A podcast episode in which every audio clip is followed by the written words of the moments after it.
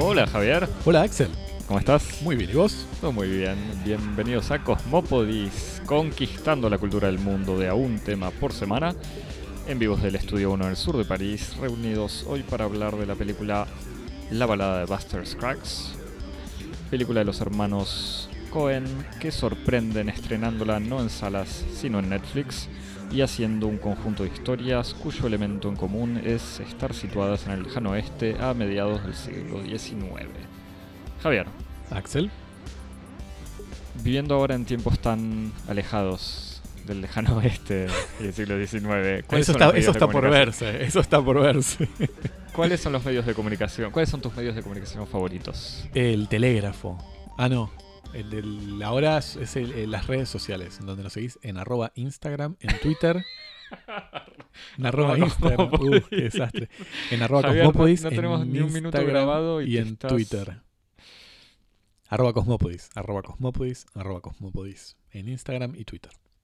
Muy bien, y por mail en cosmopodis.gmail.com. Exactamente, en donde recibimos eh, comentarios, sugerencias y sobre todo preguntas para el episodio de fin de año de preguntas y respuestas. Que igual también las preguntas las aceptamos en mensajes directos en Twitter y en Instagram, lo que sea. Todos, los medios son... eh, Conducen eh, a Cosmópolis. sí, exactamente. Y obviamente nos te suscribís en tu plataforma de podcast preferida y nos evalúas. y nos evaluás o no, nos compartís, nos saludás, eh, todo lo que quieras. Me, me dijeron, el, el pasante dice, pide un aguinaldo si consigue más suscriptores en cuentas, pero eh, no importa. Vamos a hacer las estrategias de negociación contemporáneas. Lo vemos cuando ocurra. Exactamente. Que primero obtenga resultados y después discutimos. Javier, eh, dijimos que, que estaba el clima muy lluvioso y frío en París como Sí. para ir al cine. Estamos, estábamos así, habíamos cum- cumplido nuestra cuota de no Netflix y entonces nos permitimos esta semana quedarnos puertas adentro y ver la balada de Buster Scruggs, que es la última película de los hermanos Cohen. El, el pasante, por alguna razón, me señala aquí en las notas Joel el mayor, Ethan el menor. Parece que tiene algunas razones para, para restituir este, este detalle biográfico, que fue estrenada este ve- verano en el Festival de Venecia, pero que está disponible solamente en Netflix eh, desde el 16 Este, este verano del hemisferio norte. este verano veneciano y que está disponible en Netflix desde el 16 de noviembre. Es una película que está organizada como un libro de cuentos titulado La balada de Buster Scruggs y otros cuentos de la frontera americana y contiene seis historias independientes entre sí que comparten una inscripción histórica y geográfica en el oeste americano y retoman algunos de los más reconocibles tópicos del mito de la conquista del oeste.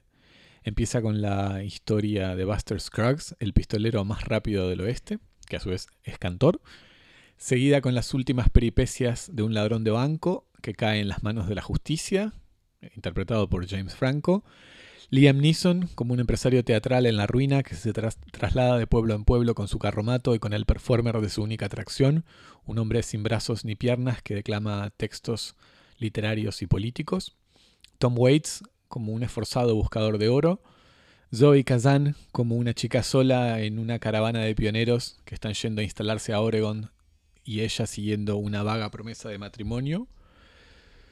Y finalmente, cinco personajes en una diligencia con un destino desconocido. Axel, Javier, ¿qué te, qué, qué- qué te inspiró este, este viaje al lejano oeste desde las pantallas míseras de nuestras computadoras? es un, es, es un viaje, yo lo vi en el microcine de te aviso. Ah, cierto. Me había olvidado eso.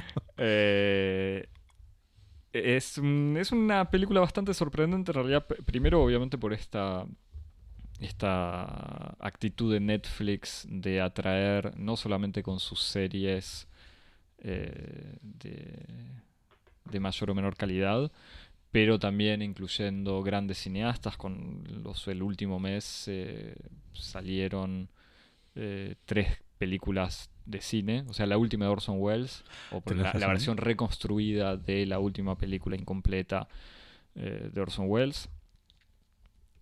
Esta película de los hermanos Cohen y la película de Alfonso Cuarón, que- Roma. Roma, que todavía no está disponible en Europa y que por lo menos en Francia imagino va a ser bastante complicado, porque la ley francesa no acepta que salga en salas y que esté disponible en internet rápidamente, así que supongo que eso lo tendrán que, que arreglar o, o verán cómo se hará.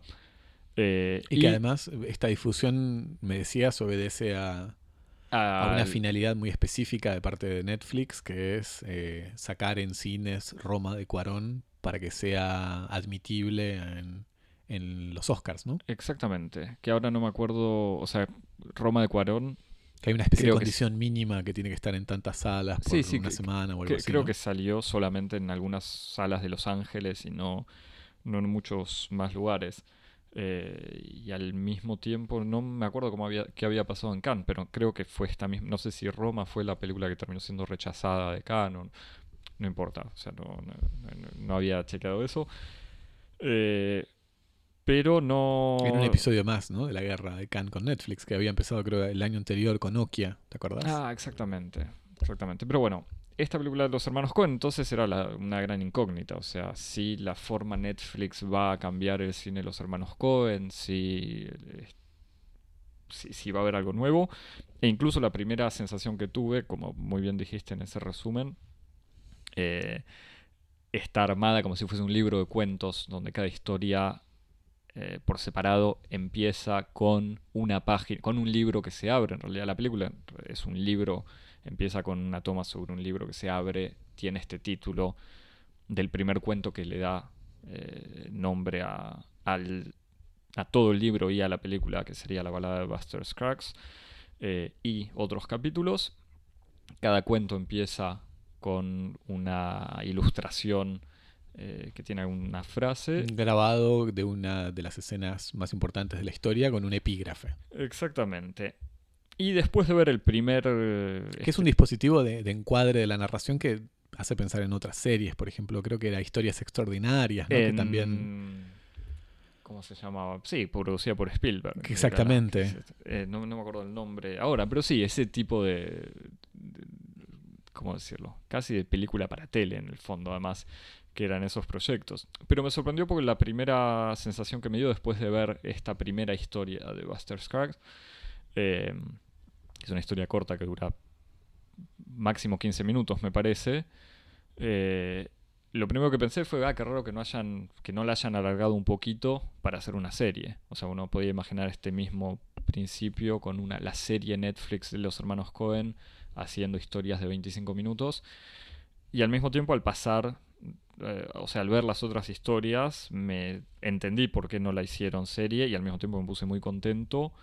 eh, porque, o cómo decirlo, digamos, por varias razones. Primero porque as- asumen completamente este, esta forma de la historia, que el relato corto, incluso en cine. O sea, y lográndolo muy muy bien en las seis historias, aunque hay alguna, creo que es la de la chica en la, en la caravana, que es un poco más larga de las otras, pero en sí son todas historias cortas que funcionan muy muy bien de esta manera independiente. Y al mismo tiempo, y spoileo un poco, Sí, a ver, ¿te parece? Eh, al mismo tiempo tienen un punto común que es un final, si no inesperado, eh, por lo menos pesimista, o digamos o sorprendente frente a la tradicional fábula del oeste americano.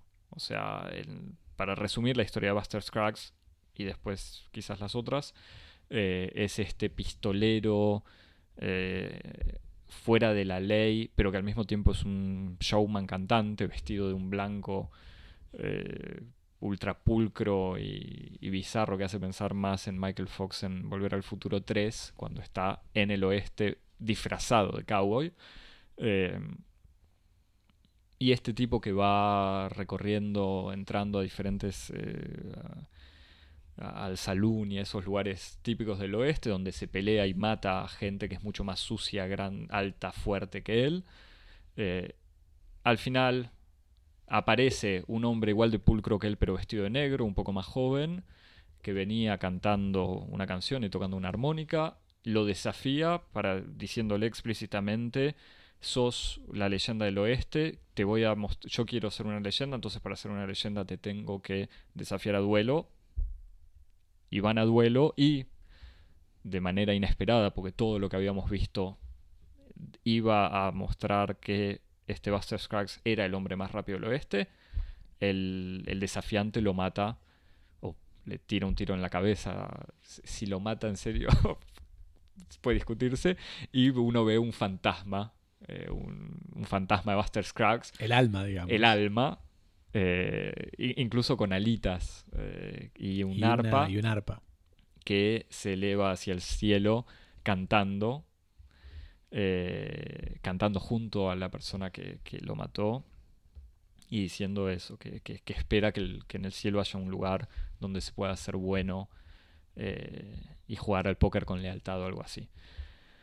Eh, y entonces ya ese primer giro sorprendente donde el héroe o el hombre más rápido del oeste tiene a alguien más rápido que lo mata. Y después en las otras películas, en, las otras películas, los otros cortos, las otras historias en realidad, pero no son cortos tan independientes, está también esta situación de que lo que uno estaba acostumbrado a ver en las películas eh, sobre el oeste o en los mitos sobre el oeste, tiene siempre un giro eh, que no es necesariamente irónico o cínico. O sea, no es eh, por puro placer de ver perder a los débiles o incluso de ver perder a los héroes que lo hacen, sino una especie de, giro más profundo en donde sistemáticamente las historias terminan mal. Eh, y entonces obviamente si eso fuese una serie de Netflix con capítulos de media hora, al tercer capítulo ya no sería tan interesante. Cuando las series de Netflix me da la sensación que funcionan más con este, esta idea del binge watching, o sea, de verlas una tras de otra porque uno quiere saber cómo se termina todo al final. Sí, cuando el principio de la insatisfacción y de la no resolución. Exactamente, cuando acá en el fondo el placer está en el cuento corto, hmm. digamos, y uno quiere seguir viendo por el placer del cuento y no para ver qué pasa al final de todo. Eh, sí, y me parece que también funciona, eh, uno, como vos decías al principio, tiene la sensación de que va a ser como una sucesión de historias o como un mosaico o algo por el estilo y se va dando cuenta muy rápidamente de que la elección de esta forma corta obedece a un principio conceptual, ¿no? Como uno podría decir que la película es una película conceptual en la medida en la que estos pequeños relatos están puestos en serie y un poco el, argumento de, general de la, de la pieza funciona a través de la serialidad de, estos argumentos que, como vos decís, se desarrollan siempre bajo una forma trágica. Y por forma trágica se entiende todos estos personajes que, pese a sus buenas intenciones o, sus buen, o los, buenos sentimientos que ellos afirman tener para sí mismos, eh, las circunstancias siempre los, llevan o a la perdición o a la traición de esos principios o a la muerte. ¿No? Es como que eso es lo que. eso es lo que es más eh, sorprendente a, primera vista, como uno está esperando algo más o menos cómico. Es, muy interesante, me parece, en este respecto, comparar el, material de promoción que, que, la misma plataforma de difusión Netflix eh, produjo para la obra y la película. ¿No? Como yo no, no, miro trailers últimamente. El, el, trailer. ciegamente. El trailer. a, decepcionarme con dos horas de algo y no con tres minutos. El trailer de, de la película retoma todos los, los, instantes de comicidad de la película, eh, puestos serialmente, con algún como con algún encadenamiento musical. Es una película que tiene. La música juega un rol muy importante casi insertándose históricamente en el género de la balada o de un poco como, como si fueran trovadores, los personajes cantan, acompañan sus, sus acciones con relatos este, cantados, un poco como si fuera un romance. Y este tráiler está así montado como entre, entre el comicidad y musicalidad. Y me parece que trata de, de seducir al público bajo la promesa de que es una película así medio absurda y divertida, como puede ser Burn After Reading o. Sí, como puede ser las comedias de los tantas otras películas de los comedia hermanos negra, pero comedia al fin. Y me parece que el resultado de la película en realidad es una película en donde la comicidad funciona casi como una especie de. de, de humor filosófico, ¿no? En donde, que va mucho más en la dirección de la, de la demostración del absurdo que de, de una función así de, alivio de, de, alguna situación dramática. Y, y, en el fondo las historias se van oscureciendo al, o sea, al correr de la película. De vuelta por eso me insisto con que además tiene una coherencia como película. O sea, como viendo estas historias de 15 minutos, 20 minutos. Funcionan en la serialidad, en, en, la, en, la, consecución. Exactamente, porque la segunda también tiene una dimensión. La primera tiene una, esta dimensión graciosa, porque el personaje de Buster Scruggs es eh, excéntrico y cómico incluso en su manera de ser malvado. Eh, o sea, ser malvado, de, defenderse, si querés, frente a otros cowboys. Eh, el segundo con James Franco también es un hombre que entra a robar un banco. Lo, el banquero está solo en medio del, desierto. Tiene un sistema de defensa bastante desarrollado. En parte por una instalación técnica adentro del banco y después por un uso de unas, eh, de unas sartenes para protegerse, que funciona muy bien lo terminan atrapando, se salva de casualidad cuando los indios atacan eh, a, los mismos, a las mismas personas que estaban por ejecutarlo. Lo termina salvando un muchachito que estaba acarreando un ganado, no sé cómo, cuál es la, la palabra técnica, pero ese mismo muchachito era un ladrón de ganado, entonces lo terminan atrapando a él de nuevo y lo terminan ejecutando finalmente. Con un momento muy gracioso, que eso sí está en el trailer, porque ahora que, lo, que, lo, pienso sí lo había visto, donde James Franco, con una cara eh, que quizás está más ligada al consumo de drogas de James Franco, pero que no es ni satisfacción ni nada, está casi sonriente, mientras al lado suyo hay un hombre llorando y James Franco en vez de cantarle como hace el, hombre crucificado a, Brian en, la vida de Brian de Monty Python, en vez de cantarle eh, Always Look eh, on the Bright Side of Life, simplemente le pregunta y dice, ah, es tu primera vez. Eh, que es un momento gracioso, pero me parece que a partir de ahí sí la película toma un, giro un pelín más oscuro. Primero con esta tercera historia que es la del hombre de Liam Neeson paseando a, su, a la estrella de su show, que es un ser sin brazos, un ser, un hombre, un joven, sin brazos ni piernas, que declama con un gran talento. Declama Shakespeare, declama el, el, discurso de Gettysburg, este, varias piezas así muy reconocibles de la tradición canónica de la literatura en inglés. Y al mismo tiempo, cuando no está actuando, no habla. Hasta casi parece mudo, o casi sordomudo incluso. Eh, y obviamente es trasladado como si fuese literalmente un, peso. Sí, que depende, de, depende de, su, de su empresario para las cosas más básicas como alimentarse y, el aseo, etc. Eh, y eh, toma un giro extremadamente oscuro cuando, de vuelta spoiler, Liam Neeson o el personaje de Liam Neeson se da cuenta que puede ganar más dinero con una gallina que sabe hacer cuentas. y en un momento. Y que le da menos trabajo, Y que le da menos trabajo, claro. Él agarra la. O sea, compra la gallina. Continúa el trayecto con la gallina y el joven atado, literalmente, en el fondo del, de, su carro. Y al borde, pasando al borde de un barranco con un río eh, a lo lejos, tira una piedra como para probar la profundidad del, lugar. Y en el plano siguiente sigue el eh, camino sigue el camino solamente con su gallina en, el carro.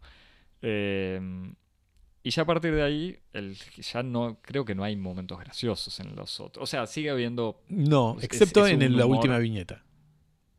Bueno exactamente. Eh,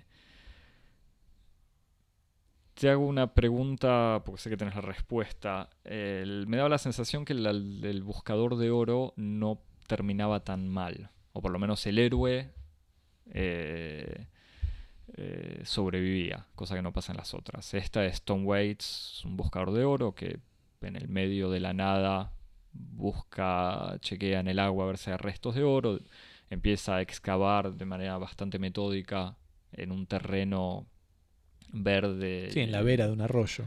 En, un lugar agradable y lindo bajo los ojos de, un búho eh, y algún que otro ciervo, termina encontrando la beta, que es la beta que él se nota que estuvo buscando de toda su vida casi. Y cuando descubre la beta, aparece alguien detrás, un jovencito que lo habría estado siguiendo, que le dispara por la espalda.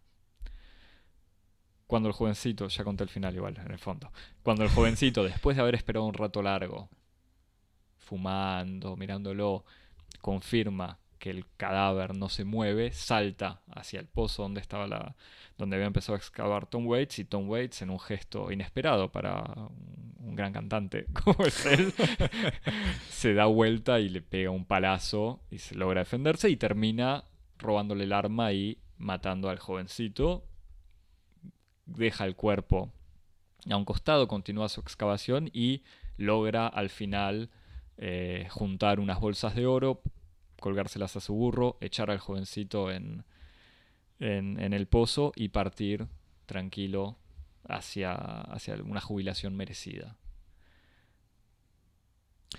Me parece que eh, eh, esa es una, una, historia que tiene por lo menos dos tramas.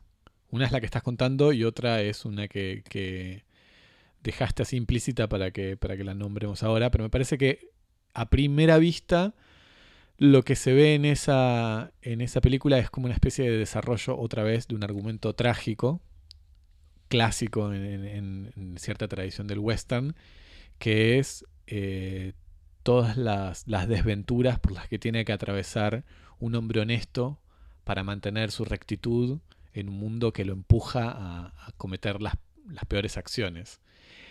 Y me parece que en, cierto western más o menos tradicional está esta idea de que, bueno, eh, las buenas intenciones o los buenos fines justifican ciertas acciones. Como que si el hombre tenía eh, su corazón, este, si, si, él se arrepentía en el minuto final, en alguna medida, sus pecados iban a ser expiados. Me parece que lo que hace eh, lo que hace la película, lo que hacen los hermanos Cohen en esta historia es restituir esa misma secuencia de acontecimientos, pero enmarcarla de otro modo, en el sentido en el que sí, él se va con, él salva su vida y se va con el producto de su trabajo, pero ¿a qué precio? Eh, al precio de haberse convertido en un asesino y uno dirá, bueno, un asesino en legítima defensa, pero es un asesino de todos modos. Entonces me parece que lo que hace... y, en el lejano oeste también, porque está esta presencia, uno piensa en las películas de los westerns en general, o sea, la gente muere todo el hay muertos todo el tiempo y, esas vidas que no valen nada. Exacto, está la, eh, es la muerte gratuita. Y la banalización del acto homicida en última instancia, sobre texto de que la propia supervivencia justifica cualquier cosa. Entonces me parece que lo que hace la película es como desplazar un poco este, este ángulo de, encuadre del acto ese, como diciendo, bueno, sí, él se salva, pero en alguna medida el, el, precio que paga por el oro y por su vida es un precio bastante alto. Y después lo otro que se ve en la misma película es una especie como de trama así, un poco en el, en el, en el fondo, en el decorado, que es una, una, fábula que tiene que ver con la capacidad de la naturaleza para restituirse. ¿no? La, viñeta comienza con, como vos decías, una, una, vera, la orilla de un, de un pequeño riacho, de un, de un curso de agua muy pequeño, con animales, ciervos, eh, pequeños peces en, en el río y este... E incluso el personaje de Tom Waits que escala un árbol para agarrar unos huevos y...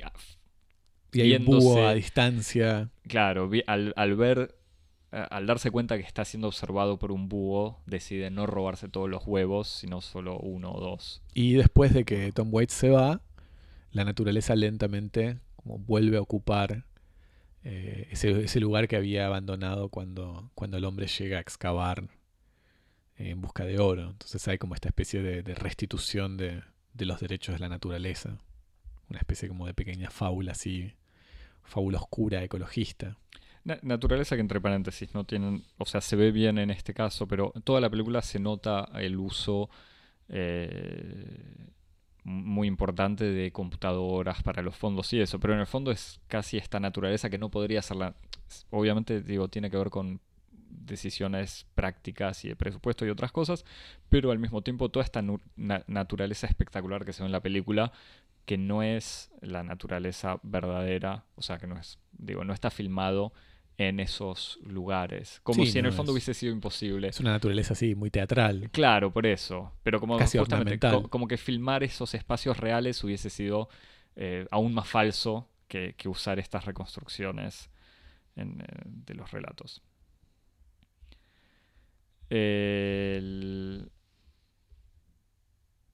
A mí me parece muy interesante la primera la primera historia, la, de- Buster Scruggs, que me parece que como vos decís, eh, uno tiene una, como una percepción de, de la historia cuando la ve por primera vez y empieza como a resignificar lo que uno vio a medida que la película avanza.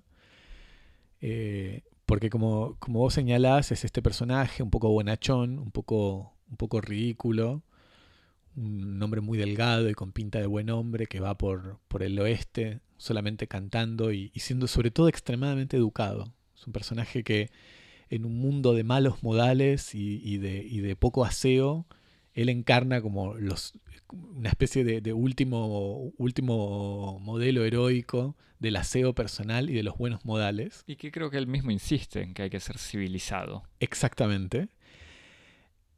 Y que se ve permanentemente eh, perturbado en su, en su voluntad de llevar una vida limpia y, y- gentil y de buenos modales por la barbarie que lo rodea. Está permanentemente encontrándose con forajidos, sucios, barbudos, peludos, transpirados, con pésimos modales, que intentan cortarle el camino y que él va liquidando de un modo tan implacable como jovial. Que lo hace al, al mismo tiempo con una enorme jovialidad y con una absoluta implacabilidad, de un tiro, en, por ejemplo, en el medio de los ojos.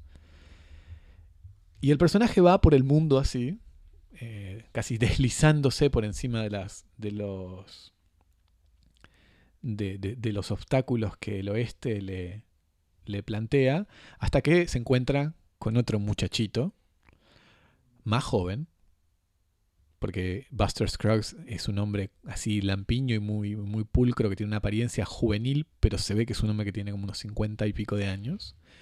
Y se encuentra con otro muchachito, para utilizar el vocabulario así del cine de cowboys, que es muy joven, tendrá unos 20 años, que a No, diferencia un de él, más, pero más de 30 no. voilà, que a diferencia de él, que él está vestido con estos colores así un poco eh, poco llamativos, un poco vintage también, como una especie de, de uniforme o de disfraz de Lucky Luke. Este, Lucky Luke tiene los, está vestido con los colores de la bandera belga. Es un detalle que pasa. Pero bueno, no importa. bueno, pero con, con colores que son bastante saturados y que tienen muy poco que ver con la paleta eh, del- del vestuario del lejano oeste y se encuentra con este muchacho que está vestido de negro, más moderno, más cool y que termina matándolo. Y a medida que avanza la película es- muy difícil y uno em- empieza a ver cómo se van acumulando, cómo se van superponiendo unos tras otros los, los destinos así de estos personajes y es muy difícil no ver el, como el gran eh, mosaico alegórico sobre el cual se monta la película. Y ahí sí, la película de la historia de Buster Scruggs empieza a ser como una especie de anti de anti eh, epopeya americana en donde el, gran recorrido heroico del, del mito, del destino manifiesto, en donde el hombre americano, el hombre, el hombre blanco se, se lanza a caballo o en carromato o en carrozas desde las costas del Atlántico hacia las costas del Pacífico para ir a llevar consigo la civilización y el progreso y que se va encontrando con toda una serie de, obstáculos pero los va venciendo con, con jovialidad. Esa historia se reversa, se da vuelta, se invierte y entonces vos ves en este cowboy como una especie de, de figura así un poco caricaturesca de lo que es esa representación de un poco de, del sujeto americano en la historia, ¿no? Como el hombre blanco, el cowboy blanco que intenta ir ya no solamente en dirección al oeste, sino a todo el mundo, intentando llevar eh, los buenos modales y la higiene a todo el mundo y que permanentemente el mundo está como anteponiéndole obstáculos que lo obligan a ejercer la violencia y la barbarie y que ellos aplican con la mayor de las meticulosidades y eficacia para poder, después de liquidar a sus enemigos, retomar la guitarra y ponerse a cantar, que es lo, último, lo único que quieren. Y ahí entonces me parece que, esa primera historia, que al principio parece un poco cómica, un poco salida de, una especie de musical más o menos oscuro, adquiere toda su, densidad alegórica. Y, con esta idea que sigue apareciendo después, o sea, en este caso, en la primera, digamos, tampoco se ven tanto las, los talentos de Buster Scruggs, más allá de su velocidad absoluta y su manera de hablar, pero sí es algo que, recorre toda la historia. Sobre todo es implacable e infalible. Me parece que esas son dos como cualidades que son importantes. Eh, sí, porque incluso aún, de vuelta, es un detalle, pero en una de las situaciones donde hay alguien herido en el piso, le termina disparando igual. Eh, después, ah, bueno, hay dos situaciones pasa eso, pero bueno, no importa. Eh, pero es algo que sigue, que recorre todas las historias. Esta idea que, bueno, vos decías, sí, el hombre blanco llevando la civilización, con su esfuerzo, pero también con la fuerza, eh, también con el con cierta inteligencia, pero que en este caso o en este oeste eh, no, es solamente el héroe que protege a la chica, mata al villano, salva al pueblo, o sea, como sería el típico eh, sheriff que, pone orden, sino acá la gente muere, es asesinada, le roban, pierde todo, sufre, aún cuando haya, hay gente, si hay gente fuerte, hay alguien siempre más fuerte. Eh, si alguien hace, tiene sus esfuerzos o se esfuerza, igual puede pasar algo malo. Incluso si es vivo para robar, siempre va a venir alguien más vivo y, te va a, arrebatar lo, tuyo.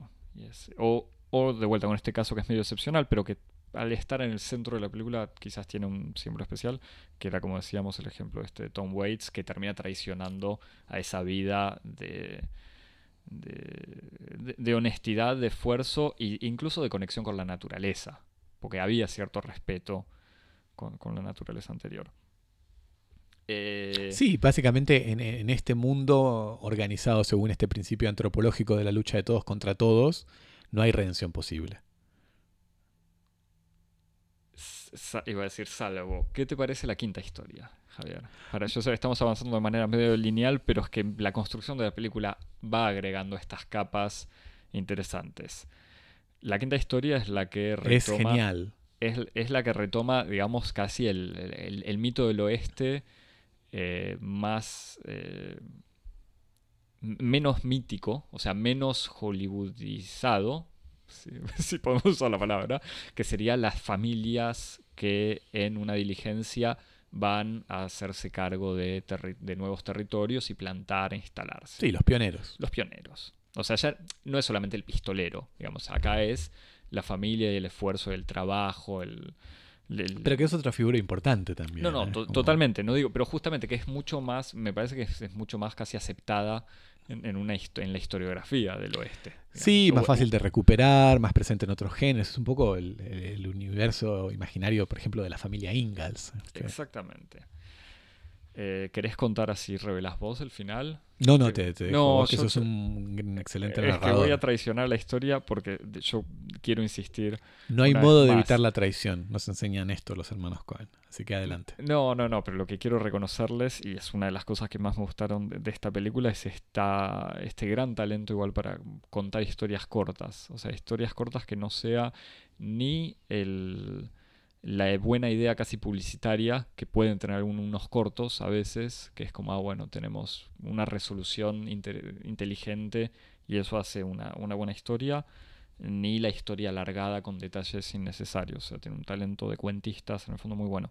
Bueno, esta historia es, como habías dicho en, en la introducción, es una chica que en realidad estaba viajando con su hermano que le había prometido un negocio que él iba a hacer con un, un hermano que es una especie de comerciante un poco fabulador y bastante incompetente. Y que le había prometido a ella, o que había dado a entender que ella se iba a poder casar con su socio. Al apenas empieza en el camino, en realidad en el medio del camino, el hermano le agarra una, una enfermedad Una especie de tos. una inminente. eh, inminente. eh, Fulminante. Fulminante, gracias. Estaba, estaba entre fugaz e inmi- y- y- inminente, fulminante. Ahí está. Eh, y en 24 horas muere.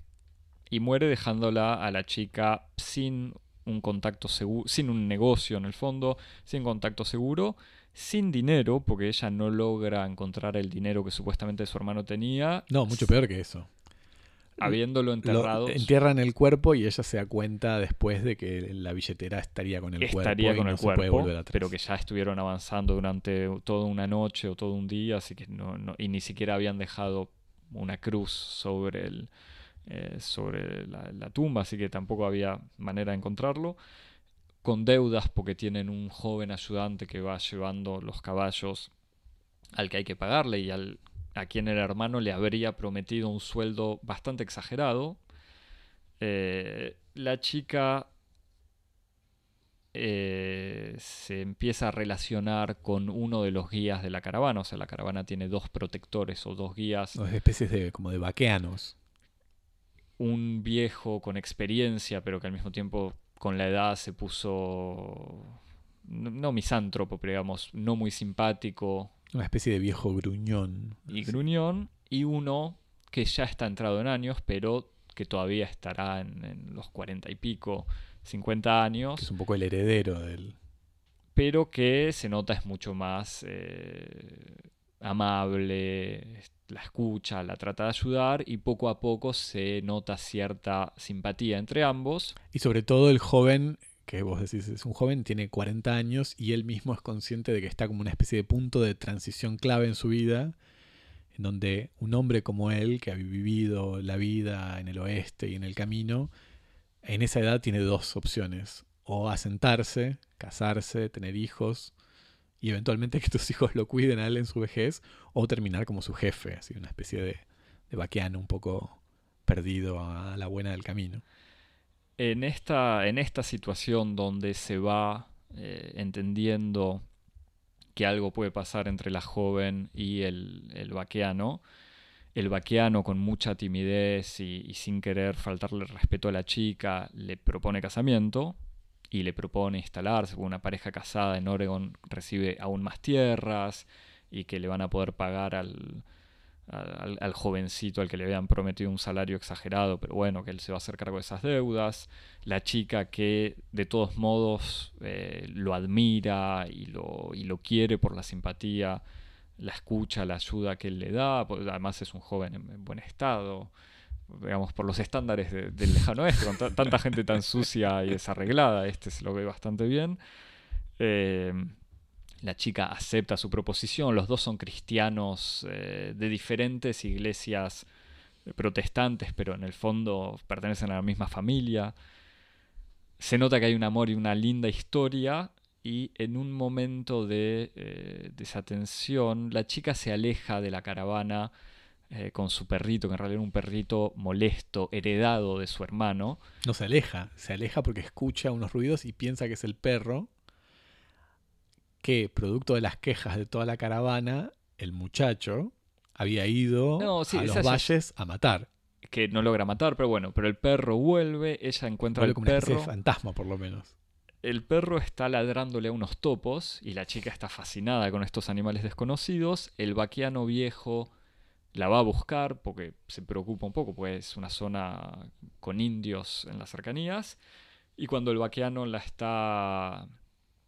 La, encuentra y se le acerca, se da cuenta que los indios ya están por llegar al acecho. Los indios los rodean, los atacan. En realidad, el vaquiano solo le dice que se agache y la defiende, logra alejarlos pero sabe que los indios van a volver, los indios vuelven y el vaqueano le dice, le da una pistola a la chica, le dice, bueno, esta situación es muy difícil, te doy una pistola y ella dice, no, no, pero no sé usarla, dice, ya lo sé, no te preocupes, no es para dispararle a los indios, es que si no logramos, si no logro matar a todos los indios, te van a raptar, te van a violar, te van a matar y te van a violar de vuelta, Eh, así que hay una sola bala, si, si yo muero, usala para matarte. en una situación de, típica, en el fondo, de un, de un western, el vaqueano va matando uno a uno a los indios, logra defenderse, protegerse, no sé qué. A último momento, de vuelta, en una escena que está bastante bien lograda, incluso en el estilo del western de acción, al vaqueano lo sorprende un indio que lo tira al piso, apareciendo por detrás de un caballo, lo golpea y lo tira al piso. Cuando el indio está por cortarle el cuero cabelludo. El cuero cabelludo, el vaqueano se hacía el muerto y le dispara y lo mata, y muy orgulloso de haber podido salvar a la chica, se acerca a ella que está escondida detrás de los caballos y en un pocito, y descubre que la chica usó el arma eh, contra ella misma y que se suicidó imaginando que, la... Bueno, en el fondo no importa, pero bueno, y lo, lo que dice es, bueno, ¿qué le va a decir a su colega vaqueano? En una situación extremadamente triste para, para, decirlo de alguna manera. Ya la historia del muchachito sin brazos y piernas arrojado al, río tampoco era una situación muy graciosa, pero la oscuridad que ya estaba tomando la película se hace bastante más trágica. no, y además la, gran diferencia con la, con la fábula de Liam Neeson es que Liam Neeson está habitado por una forma de, de amenaza permanente. De, miseria humana que uno permanentemente sabe que esa, esa, historia no va a terminar bien, mientras que en esta, la historia de Zoe Kazan, eh, ellos son como víctimas de las circunstancias de ese mundo que de todos modos no deja que ningún buen plan llegue a puerto. Sí, si su hermano, parecía incluso cuando se muere su hermano por una enfermedad, uno imagina que ella también, que, puede pasar. yo hacía el chiste antes cuando comentábamos el, resumen, yo decía que el resumen tendría que terminar no hablando de una caravana con un destino desconocido, sino con un destino final desconocido, porque tiene casi la, dimensión de esta serie de películas de terror, Destino Final, en donde la gente, yo no sé cómo es, conozco la premisa pero no la película, pero es donde gente sabe que va a morir, pero muere siempre de maneras inesperadas. Me parece que es un poco, yo no las vi, pero creo haber comprendido que la, premisa es un poco distinta. Que a uno le escapa la muerte, pero la muerte te termina atrapando de otra manera. si mal no recuerdo, la premisa, estamos hablando de otra cosa, pero bueno, ya que estamos. La, película siempre comienza. Yo, sé, nosotros tenemos entre varios oyentes que sí deben conocer esto. Sé que Maxi, que es un cosmopodita eh, que ya hemos invitado, nos, nos va a mandar un mail para corregirnos. Eh, él nos, nos, señalará si estamos restituyéndolo correctamente o no. equivocados estamos. Pero si mal no recuerdo, la premisa es un poco, además, la premisa filosófica es siempre comienza con un grupo de personas que se salvan de la muerte segura. Se salvan de un accidente, por ejemplo. Creo que hay una que es un grupo de personas que van en un avión y uno de los miembros de los grupos de amigos tiene como una visión y entonces dice, nos tenemos que bajar a este avión, se bajan y al toque el avión cae y se mueren todos. Y entonces, muy felices, los amigos siguen sus vidas y de repente empiezan a tener como extrañísimos e injustificados accidentes mortales uno tras otro, muertes más absurdas e imposibles, hasta que se dan cuenta de que es la, la muerte que los está recuperando desde ese primer momento. Entonces, para seguir me parece que, me parece que el, el, mecanismo, de, el mecanismo de, los hermanos Cohen es un poco distinto en el sentido en el que no es que los personajes cuando se salvan de la muerte que tenían predestinado, después la muerte los recupera, sino que de todos modos siempre van hacia una muerte sin sentido. Eh, claro, pero no, no, pero lo que veo es que uno mira la película ya pensando qué va a ser, o sea, cuál es la cosa, de todas las cosas malas que pueden pasar, en este contexto, esta situación horrible, en este mundo hostil, cuál va a pasar. Entonces en la de la en la de la caravana, primero yo imaginaba que la, que la enfermedad podía eh, desarrollarse y, contagiar a todo el mundo, ese tipo de cosas. La historia que es de vuelta la más larga, entonces es la que termina permitiendo una, una conexión casi con esta chica que siempre muy no, no, es optimista la palabra, pero como con mucha fe en el fondo. ella se va al oeste. Muy abnegada. Apenas, apenas cuando muere su hermano le dicen, bueno, usted va a volver. Y ella dice, pero ¿a dónde volver? No tengo nada. Ese... Y nada, y termina eh, muriendo de la manera más absurda. Eh, o sea, aún más absurda que asesinada por unos indios, en el fondo. Eh, y, que la doble lástima por la chica y por su futuro marido que también había logrado salir de esa vida austera y dura del vaqueano y iba a construir una familia, como él mismo lo había dicho. Pero bueno, el, la conclusión de la película El último, el último, la última historia, el último cuento que es fundamental, porque además enmarca todo el proyecto. Por eso, que es mucho más que la cereza eh, de la Es torta. casi, es- uno podría decir casi que es el corolario, ¿no? Es como. ah, Es la historia en donde confluyen un poco todas las apuestas formales y estilísticas de, del, del conjunto de la película. se llama Los restos mortales. Eh, y es una película en realidad que tiene. Una película. Una de historia, vuelta, una historia un- eh, que ocurre en un espacio cerrado, casi. O sea, el 95% del- de, de la historia es en un espacio cerrado, en una situación entre teatral En y. el Wicklow, Claro. para, Eh, para utilizar otro, otra referencia muy, Por- por muy eso- pertinente. Por eso insistía en Espa- Bueno, igual es cierto que es muy pertinente además. Eh, en donde hay dos, o sea, un- una, el interior de una diligencia con cinco personas, dos de un lado son dos hombres eh, que cantan, entre misteriosos pero simpáticos. Se van cantando modo más o menos jovial. Sí. Y enfrente tres personajes un poco más dispares. Un francés, eh, una señora, un francés que no sé exactamente a dónde está yendo, una señora eh, muy creyente, es la esposa de un ministro religioso que va a reencontrarse con su marido después de tres años en los que él está de gira ejerciendo su- sus talentos oratorios y, morales. Y el tercero es un, eh, una especie de cazador, no sé cómo, cómo se llama.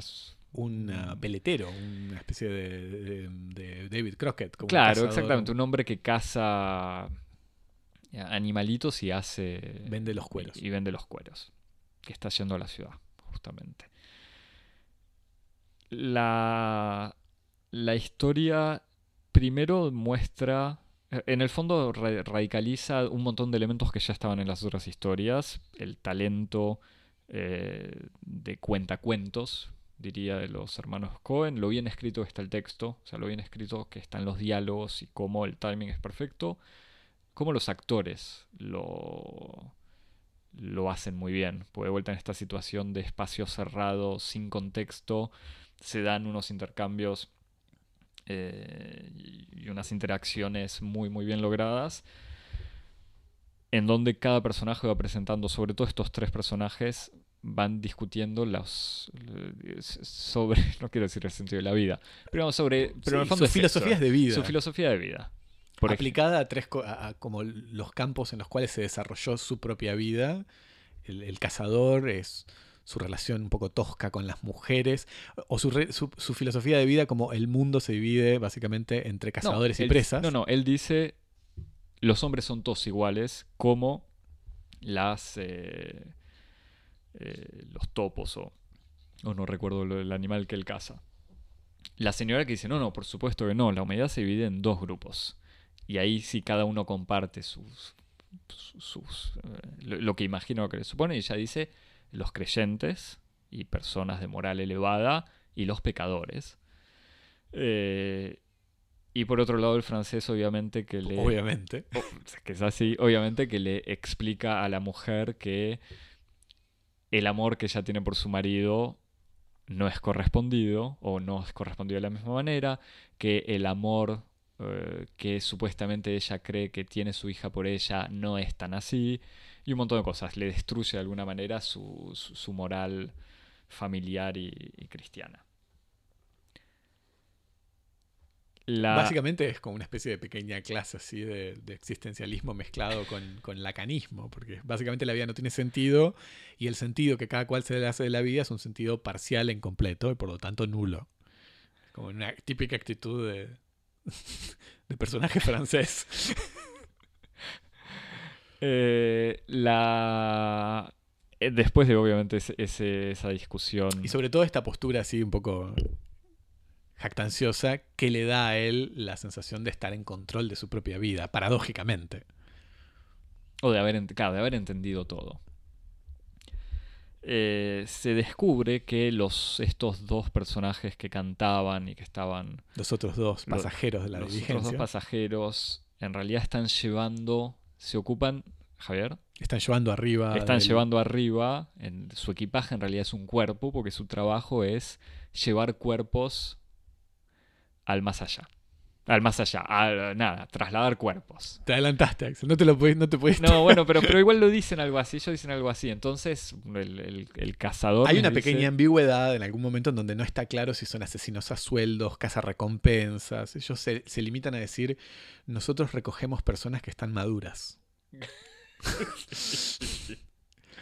Y eh, ante la, la insistencia de los otros este, pasajeros, dicen, bueno, no, a veces las recogemos vivas, a veces las recogemos muertas. Pero efectivamente después uno se da cuenta que son como dos agentes así que están llevando a, a ese cuerpo a, una, a un descanso final. Y no solamente a ese cuerpo. Bueno, es lo que entiende. Pero el hombre cuenta, te dejo, ¿querés comentarlo? Por favor, contalo vos. Javi, trabaja un poco. Yo tomé notas acá. Eh, Si querés lo puedo contar. no, Uno no, de no. los de, de estos eh, de estos personajes que están llevando al cuerpo a su, a su reposo final, que se encuentra en el último destino de, de esta diligencia, comienza a contar que en última instancia el- no, le dice cómo hacen para, para conseguirlos. cuando le pregunta justamente cómo hacen para, para captar a la gente, y él dice simplemente contando historias.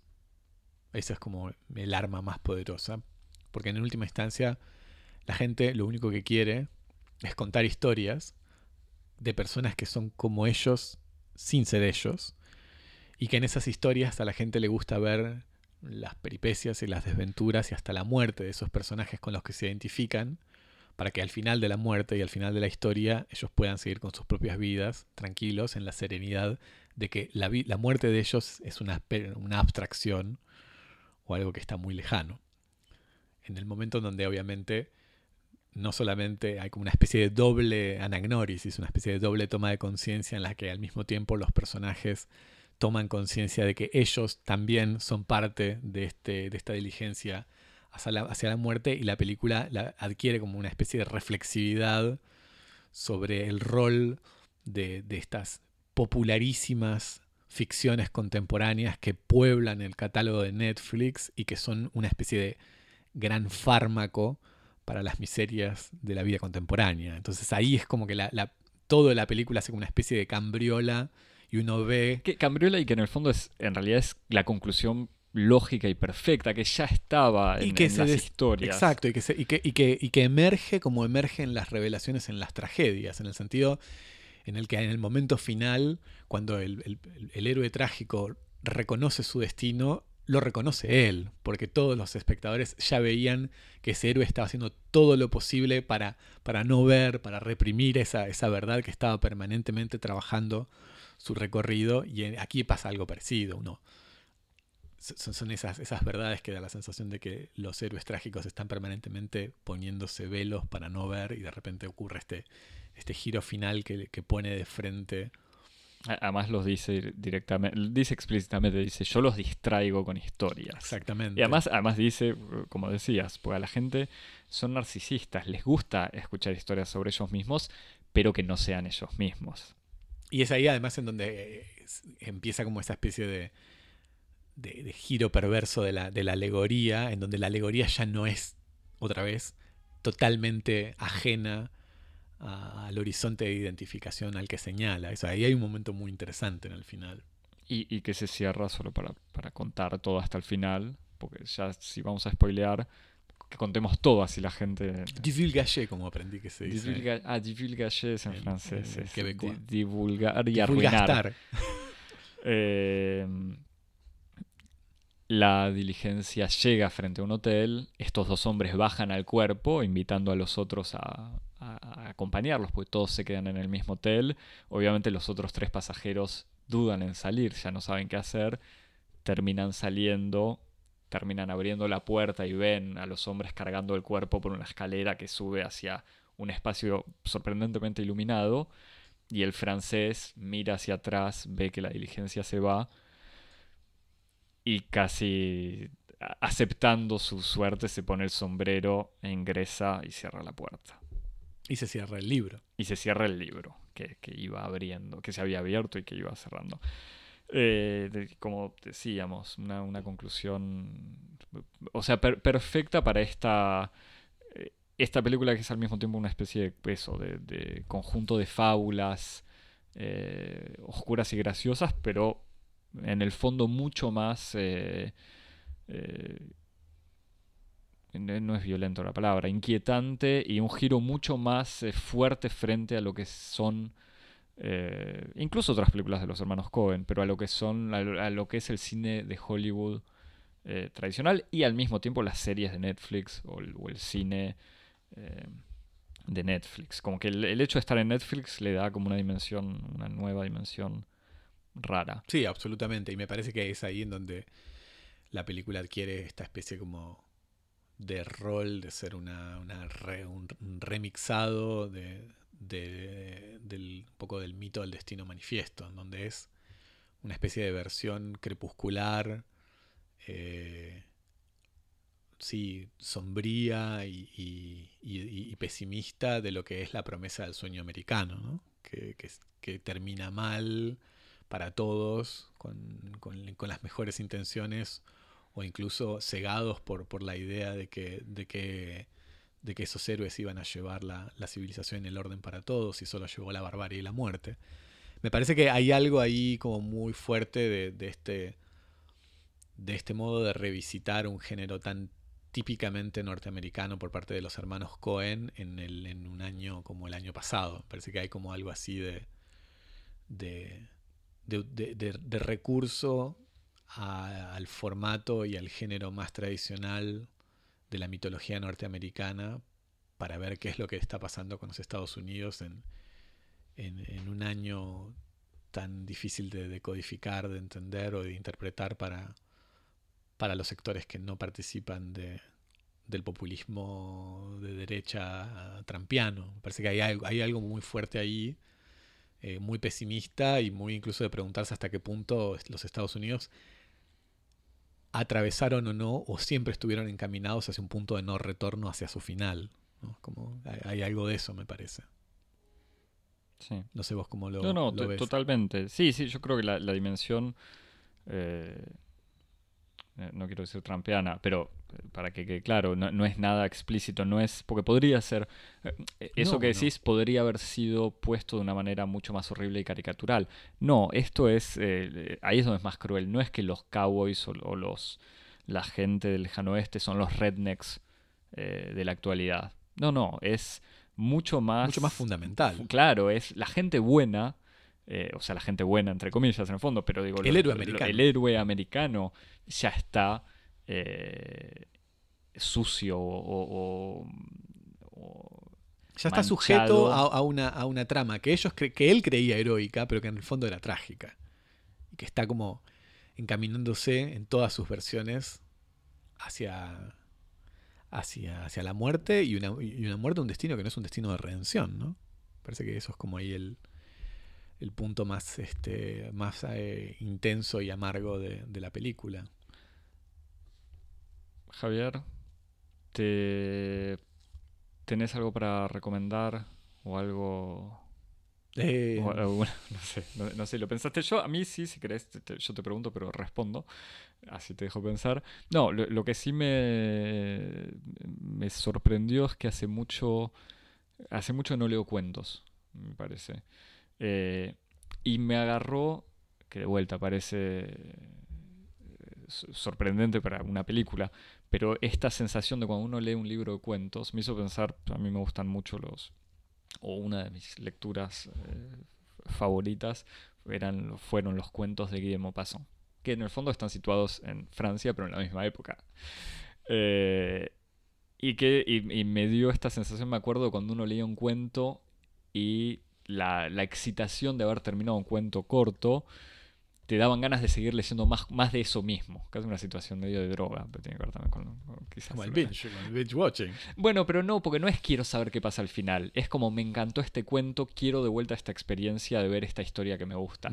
Y la película tiene algo de eso. Y al estar, las, o sea, la, la transición entre una historia y otra es simplemente la página que se cierra y la nueva imagen que aparece, pero tiene esta dimensión de no terminé de, digerir la historia anterior y ya estoy agarrando una nueva que me, que me gusta. Así que eso, nada, me dieron ganas de agarrar los cuentos de Maupassant de vuelta. Pero como me tuve que poner a trabajar para Cosmópolis y tomar notas, no, no- no lo pude hacer. Y la historia del, del buscador de oro, aunque es diferente, me hizo pensar en El Tesoro de la Sierra Madre, que además de ser una película de John Huston, con Humphrey Bogart, no sé qué, es un libro, va, es una novela de B. Traven, y que es una novela. Traven es, Traven es un personaje fabuloso, es un, en realidad no se conoce muy bien su identidad, pero sería un anarquista alemán que se fue a vivir a Estados Unidos, después estuvo en México, y en El Tesoro de la Sierra Madre cuenta, es, es la historia de tres eh, amigos, que, o en realidad tres socios que justamente obsesionados con, en, en plena fiebre del oro, tratan de, de- invertir lo poco que les queda en un proyecto, y entonces es la... De, vuelta una especie de tragedia sobre la, la avaricia y la, y, la fascinación absoluta por esa idea de, de conseguir la beta que les va a salvar y los va a hacer millonarios. Y es una novela excelente. Bueno, a mí lo que me, lo que me hacía pensar, ya que estamos así hablando de programas de relectura que tenemos ganas de hacer y que no, que no podemos hacer porque hay que hacer Cosmópolis, es leer De la democracia en Amérique, de Tocqueville. me parece que... Yo tengo, mira, Javi, no, o sea, sí, yo a mí yo lo que no soporto es el, el uso que se hace de Tocqueville hoy, en que la derecha francesa o, o que el liberalismo francés hace de Tocqueville, pero bueno, como una especie de anti-Marx, eh, más lúcido, in- incluso con, con toda la, la soberbia francesa que dice, no, es que Tocqueville ya había identificado los riesgos de esta democracia de brutos eh, en Estados Unidos, pero ¿por qué no? ¿Por qué no? Sí, sí, no, lo hace, habría- no, lo, no lo hace menos verdadero. No, lo hace, no lo hace menos verdadero, seguro. Y Igual ya que citas a Tocqueville, cito, aunque no tiene nada que ver, pero creo que es Tony Negri, ¿no? Que evoca, ahora no, ya no sé en qué texto, pero que cuenta que en la Revolución del 48, Tocqueville, eh, creo que es en su diario o en sus memorias, cuenta el miedo que sentía cuando escuchaba a las, a las hordas, a la multitud, justamente debe ser Negri, a la multitud en las calles de París en febrero, no sé dónde, y de vuelta, quizás no es Tony Negri, pero el autor decía, claro, mientras Tocqueville estaba ahí muerto de miedo, su sirvienta miraba la misma calle con esperanza o algo así. No me acuerdo cómo es la, la- pero esa escena de, eh, de, Tocqueville, así en Buen Liberal, que igual no hay que olvidarse que era un garca. Para decirlo así. Y después, eh, a mí me, me- siempre me dan ganas de volver a ver Burn After Reading. Mm. L- Este, quemar después de leer. Una, una ficción paranoica, delirante de, de las relaciones entre el espionaje y, y la seguridad interna este, en, la- en los, en los Estados Unidos recientes. Así que es una película muy interesante también. Muy divertida. Bueno, Javier, para los eh, oyentes que quieran mandarnos preguntas para fin de año, Arroba, cosmo- arroba, arroba Instagram, como dije. arroba Instagram en cosmocosmodis.com. Eh, no, nos escriben eh, eh, por correo electrónico a cosmopodis.gmail.com y, Y nos, nos mensajean. siguen- nos mensajean, se puede mensajear. En Instagram no sé cómo funciona, pero en Twitter casi seguro se puede mensajear. bueno, nos mensajean entonces en arroba cosmopodis en Instagram y en Twitter. Eso, ahí siguen comentando, felicitando, compartiendo y todo. Eso, y te suscribís y nos seguís este, evaluándonos y esas cosas en todas las plataformas de podcast, especialmente en esta. En la que estás En la que está- esa que estás usando es nuestra preferida. Exactamente. Bueno, hasta la semana que viene. Chao. Chao.